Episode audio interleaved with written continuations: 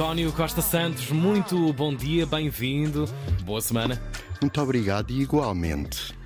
Eh, Eu começo, já tinha dito que tinha uma sugestão para amanhã e é mesmo por aí que eu começo, porque trata de uma rapariga da minha criação. Então, A Liv Ullman, que tem 84 anos e continua linda para morrer.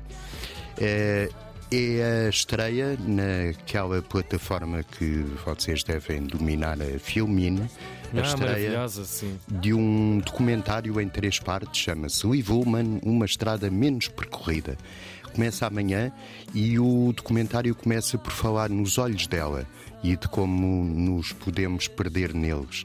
Quem fala assim é Kate Blanchett, depois vem o Jeremy Irons, que fala da, do Lágrimas e Suspiros, o filme de 1972, que deu a conhecer este rosto, o rosto de Liv Ullman, pela mão de Ingmar Bergman, o realizador, que acabou por ser seu marido e pai da única filha que Liv Ullman tem. É não, não, eu adoro. E mas acabou por ser. a? Acabou por ser. Foi, um, É foi uma situação que. Epá, aquilo proporcionou-se. É, é isso. E eu falo assim porque tenho alguns ciúmes. Claro, olha quem. E Ela- não curas isso há muitos anos, não é? Tens isso muito mal curado. É incurável. Sim, sim. Norueguesa e ele era sueco. Pronto, ficamos por aqui. É... Tu eras português, António. O que é que tu querias, António? Ela nem sabia onde é que era Portugal. Tem também eh, o, o, eh, a faceta ativista de- desta mulher, desta atriz, que é embaixadora da Unicef Uau. e fundou uma organização chamada Women for Refugee Women and Children, que em português quer dizer Mulheres para Mulheres e Crianças Refugiadas. Ela ganhou um Oscar honorário em, no ano passado. E este documentário vem na sequência desse, desse Oscar. Portanto, é uma coisa recente. Estreou-se em Cannes e o termo técnico é uma boa malha. Uou, fortíssimo.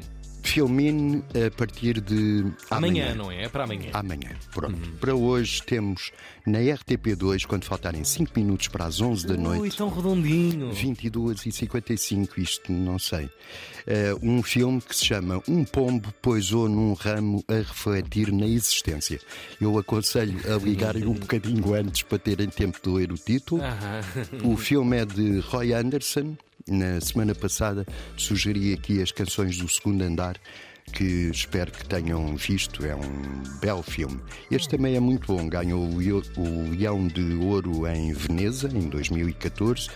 Agora é passavas uma- da cabeça e dizias ganhou rola de marfim ou uma coisa. Inventavas um prémio aviário. Se não tivesse ganho, eu inventava, mas não, não preciso. Ganhou o Leão de Ouro em Veneza. É uma reflexão sobre a vida, a morte e a inevitabilidade do sofrimento. São dois caixeiros viajantes, comerciais, que vão passando pe- pelas várias histórias deste filme, tipo Dom Quixote e Sancho Panza. Uau. É na RTP 2, eh, o segundo canal da RTP, às 22h55. Que, que maravilha. O Por trailer fim. já me está a deixar aqui cheio de, de É um filme. Tu já viste já? Já, já. Ah, ok, que maravilha.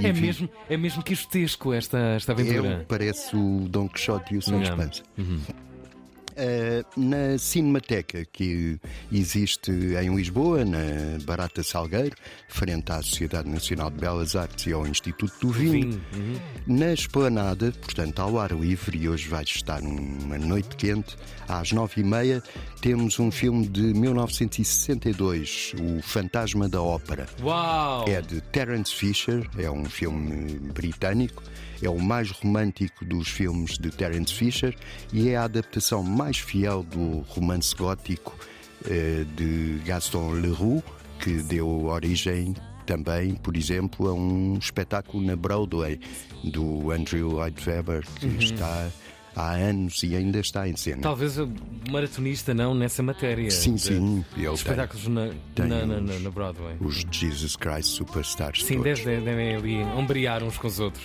Este Fantasma da Ópera foi um folhetim publicado em 1909 num jornal e é sobre um gênio da música, da música que tem a cara, o termo técnico é feita num bolo. Vive nas catacumbas da Ópera de Paris, depois apaixona-se por uma soprano, que é uma cantora, namora a soprano com o dono do teatro, o dono do teatro não gosta nada daquela paixão, ele rapta, depois liberta, depois volta a raptá-la, enfim. E ela acaba por lhe dar um beijo, tirar-lhe a máscara.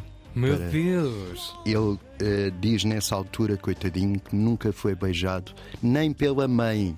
Que horror! Devia ter uma cara linda. Este. Nem a mãe, não é? Nem a mãe. Nem a mãe. Ai, que horror! Pronto, isto é na Cinemateca, à noite, na Esplanada, noites quentes, às nove e meia.